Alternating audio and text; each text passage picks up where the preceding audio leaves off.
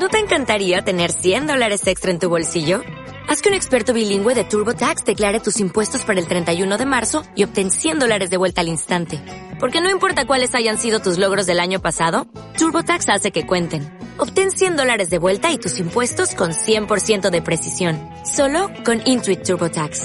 Debes declarar para el 31 de marzo. Crédito solo aplicable al costo de la presentación federal con TurboTax Full Service. Oferta sujeta a cambios o cancelación en cualquier momento. Viva la vida con Radiovisión. ¿Cómo cortar el cordón umbilical que une a las mafias con malos elementos de la fuerza pública? Saludamos a la licenciada Ana Minga, especialista en perfilación y comportamiento criminal. Entre febrero de 2021 y el presente se registran seis masacres en las cárceles. La reciente, en Santo Domingo, produjo 44 asesinatos. Ayer, en la cárcel de Turi, hubo un conato de amotinamiento. ¿Por qué el Estado sigue reaccionando tarde y mal? Un análisis con nuestra invitada. Adelante. Licenciada amiga, doña Ana, Ana, para precisar las cosas, bienvenida al programa. Antes de la primera pregunta, antes de que yo le formule la primera pregunta, explíquenos de forma muy sencillita qué es esto de especialista en perfilación y comportamiento criminal. Tenga la bondad. Muy buenos días, eh, eh, Diego. Eh, buenos días a todos los oyentes de Radiovisión. Sí, esta es una especialidad, una especialidad, tecnología, maestría, diplomado en eh, comportamiento criminal. Este es un análisis de las mentes criminales. A eso se refiere con perfilar y hacer eh, un análisis del comportamiento criminal. No se conoce mucho aquí en el país. Eh, se pide una de las cosas, algunos profesionales hemos pedido que se haga con respecto al tema de las cárceles una perfilación caso por caso, lo cual em, implica recursos, ¿no? Recursos humanos, recursos económicos, pero es lo mejor para analizar eh, qué población carcelaria se tiene. Todo esto pasa por también por salud mental, ¿no? Eh, tener especialistas que sepan hacer estos análisis y también salud mental para toda la sociedad. Acabamos de pasar una conmoción social y siempre que hay una conmoción social como esta pandemia fue como pasar una guerra, eh, se destapan todas estas mentes bajo la presión eh, individual y social, sumado a los problemas económicos y también particulares. Ana, la escuchamos con enorme interés, con enorme interés. Para mí es una novedad. Ana, primera pregunta. ¿Quién o qué circunstancias permiten el ingreso recurrente de armamento sofisticado a las cárceles del país? Tenga la bondad. Este tema de las cárceles también pasa obviamente por un tema de corrupción que se ha visto. Eh, la corrupción ha permeabilizado filas de la policía, filas de militares. Entonces eh, es por ahí eh, filas también de guías penitenciarios también hay que ver que hay pocos guías penitenciarios, no hay profesionalización de los guías penitenciarios. Entonces pasan por ahí las armas también sumado al miedo, a las amenazas que hay por parte de bandas y también eh, el motivo, ya de esto desde la perfilación, de el motivo que, que está moviendo esto es el dinero, son negocios. Entonces hay conexiones de afuera hacia adentro que permiten eh, estas ilegalidades y también pasa por una decisión de, de acabar con, con, esto. En Esmeraldas ya la situación es eh, bastante crítica, cualquier ciudadano lo puede mirar. Hay avionetas, helicópteros entrando y saliendo de pistas de, aeropuertos, de, de, pistas clandestinas. Eh, entonces esto pasa por tema ya de negocios. Ese es el, el motivo, lo que está moviendo, moviendo esto. Y claro, dentro de las cárceles hay una situación crítica donde no hay recursos, donde eh, literal es el infierno y les proponen paralelamente trabajar desde el infierno. Y se ha organizado, es un crimen organizado, y se ha diversificado incluso el, el trabajo. Entonces, si lo vemos después de una pandemia donde hay una situación económica, esta organización eh, paralela a lo que está permitido en la sociedad, también deja réditos económicos. Entonces eso es lo que está moviendo. El sector de la construcción, eh, ya lo han dicho algunos especialistas en economía, está a la baja. Sin embargo, vemos ciertos eh, lugares donde se construye. Se puede pensar que es lavado de dinero. hay negocios, cadenas de negocios donde pasan vacíos eh, esos negocios, sin embargo tienen empleados, se, se, sustentan, entonces se puede pensar que es un lavado de dinero. Todo esto deja de alguna manera dinero y eh, suena feo y da, y da trabajo, ¿no? Estamos escuchando con sumo interés a Luciana Minga, ¿no? Ella pronuncia un término, infierno. Lo que se vive a propósito del tema carcelario es un infierno, es un infierno, ¿no?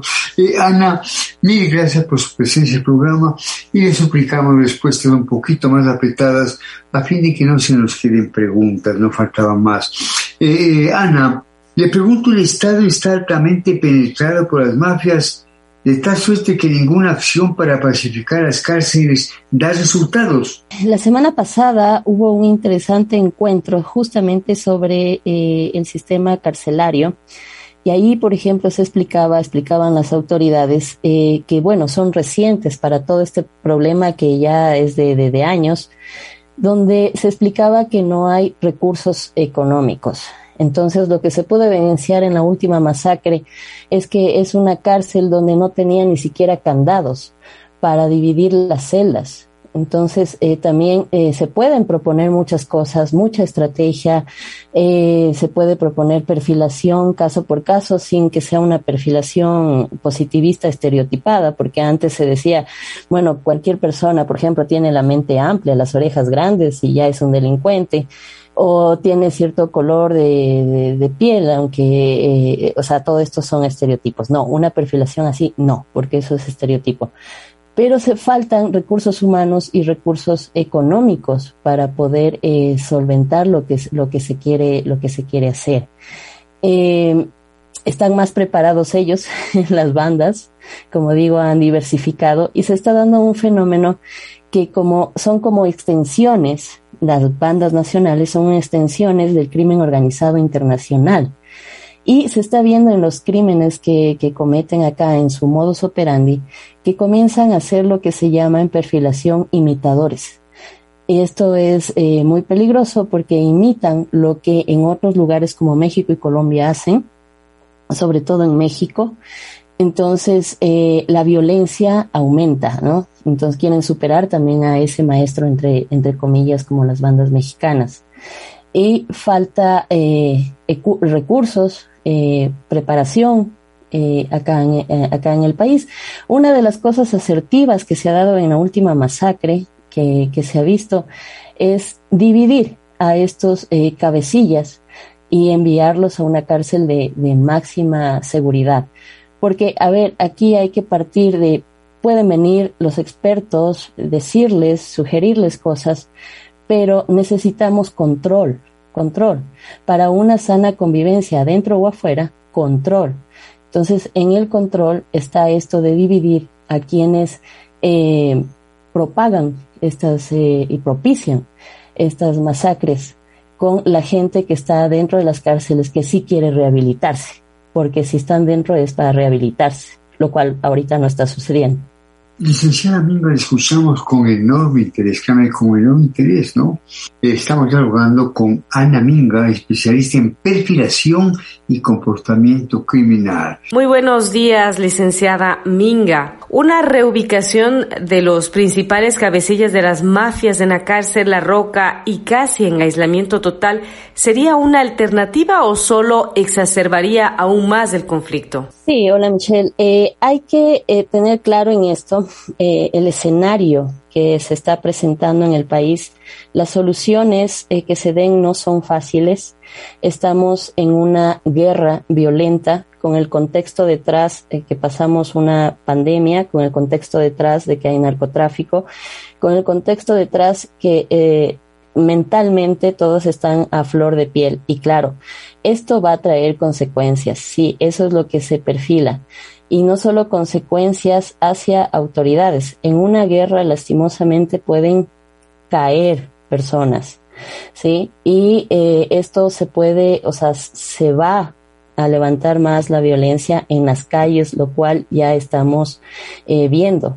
Claro, son mentes que en el discurso, cuando leemos, por ejemplo, eh, a los cabecillas tienen un discurso de, de, que soy padre de familia, de que, bueno, un discurso de, de, buena persona, pero un discurso que se queda en eso, que se queda en liturgia, porque en realidad son los que impulsan, detrás de esto está la motivación del dinero, entonces van a impulsar eh, violencia. Sí, o sea, se viene un escenario eh, violento que en algunos meses ya se dijo cuidado porque esto puede desbordarse a las calles y se está dando esto se puede dar territorialidad, lo cual ya pasó, ya está pasando en Guayaquil. Eh, o sea, hay ciertas zonas, ciertas horas donde la ciudadanía ya no puede transitar. Eh, esto en Quito también eh, se evidencia, en las madrugadas hay asaltos con carros, botan paredes, botan las puertas. Entonces, claro, va a haber una, una respuesta y la respuesta no va a ser sí reflexioné, no, la respuesta también va a ser violenta. Estamos en, como en una guerra. El tema de esta mañana, insisto, cómo cortar el cordón umbilical que une a las mafias con malos elementos de la fuerza pública y estamos dialogando un diálogo de gran interés con la licenciada Ana Minga, especialista en unos temas bastante complejos. Ana, eh, ¿Cuán débiles son las tareas de contrainteligencia en el país para no lograr acercar a los uniformados que brindan información o seguridad a los cabecillas de las mafias carcelarias? Bueno, hay servicios de inteligencia, ya están actuando por lo que tengo entendido, eh, pero todo esto pasa, como digo, por una decisión eh, política, una decisión ética, una decisión de vamos a parar esto, conscientes de que puede eh, tener represalias, ¿sí?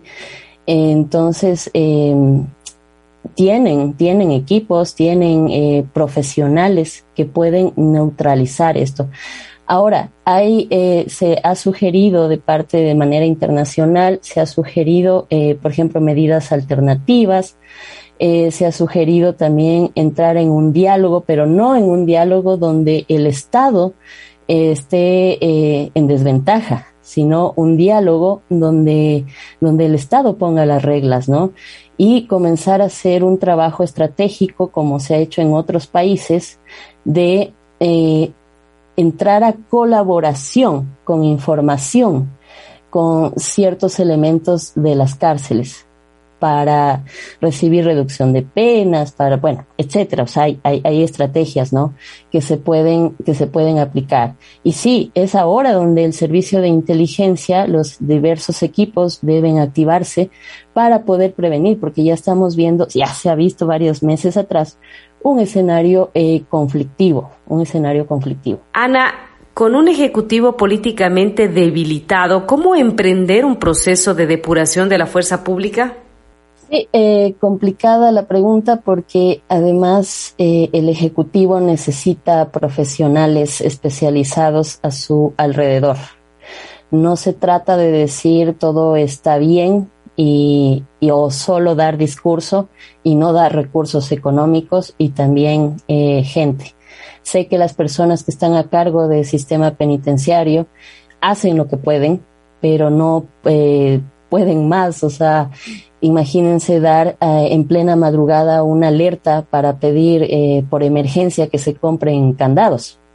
Entonces, eh, también se necesita un análisis de las cárceles y sobre todo, o sea, hablamos de las cárceles, hablamos de los PPL y hay una cosa que es sorprendente y asusta. No saben a ciencia cierta cuánta población carcelaria tienen ¿sí? No hay un censo. Entonces empiecen por ahí, empiecen eh, por, por lo básico. Tengo aquí la primera página del Expreso Guayaquil de la fecha, con este gran titular. La nueva masacre remate el proceso no nato de paz. Creo que esto encaja en lo que estamos hablando con Anaminga. Diálogo, la mesa de pacificación cierra su ciclo sin desactivar los arranques violentos. Dice Expreso, las herramientas que está utilizando el gobierno para controlar e intentar apaciguar las cárceles topan terreno yermo. El Ministerio del Interior, creado hace un mes, sigue metido en una inercia reactiva, movilizándose a posteriori y sin mayor impacto en la prevención que podría resultar de labores de inteligencia. Esto dice expreso en un gran titular que dice la nueva masacre remata el proceso nonato de paz. Catalina Villicis, periodista de Buenos Días, interviene con su propia inquietud. Licenciada Minga, muy buenos días. Quisiéramos que con usted revisemos otros ámbitos. Por ejemplo, ¿qué factores de la jerarquía militar inciden en que centenas de uniformados participen en pirámides financieras? A ver, lo voy a responder desde, desde la perfilación, porque a ver, ellos tienen eh, un sueldo, tienen eh, ingresos fijos económicos, pero sin embargo entran a negocios ilícitos, entonces eh, la motivación es la ambición. también aquí desde la perfilación se puede ver, a ver, hay una línea delgada entre el hacer justicia y el estar detrás de la justicia. Entonces también esto demuestra un abuso de poder, o sea, el, el ponerse en el yo tengo el poder y puedo hacer lo que yo quiera. Como yo tengo un uniforme, represento a la ley, yo puedo invertir y hacer los negocios que, que, yo quiera. ¿Quién me va a decir algo? También se sienten con esa autoridad de saltarse la ley porque son la ley. Sí, entonces eh, esto estaría funcionando eh, en sus mentes, porque no podemos decir, no, es que ellos pasan mal y por eso tienen que, se ven obligados a invertir en asuntos legales. Lo que está detrás, la motivación nuevamente es esta ambición. Eh, ni siquiera la motivación es dinero, sino la ambición. Y este em, sentirse, sentirse con el poder y abusar de él. Eh, Ana, Michelle nuevamente tiene una inquietud que me parece sorprendente. Michelle. Los cerca de 140 militares involucrados en la captadora de Don Nasa debieran ser expulsados de las Fuerzas Armadas? Claro, sería un buen precedente. A ver, lo que está pasando socialmente es que el, ser buena persona, el ser trabajador, el cumplir con incluso con los impuestos, se está convirtiendo socialmente eh, en antivalor y se convierte en valor. Ahora es lo que se quiere alcanzar, el saltarse la barda, saltarse eh, lo legal. Entonces sería un buen precedente de ética y, para dar una lección de que eh, para que no queden en impunidad. Siempre la sociedad ha visto estos casos como alejados de, de ellos, de propio de, de, la sociedad. Sin embargo, eh, cuando se comienza a dar un estado de impunidad, ¿Qué pasa con las otras mentes? Si ellos pueden, nosotros también. Si a ellos hacen, nosotros también podemos eh, marcar esa ilegalidad. Entonces, el estudiar, el ser buena persona, eso ya ahora no, no, no cabe. Entonces, apuntan a eh, eh, hacer cosas ilegales porque no pasa nada, queda en impunidad.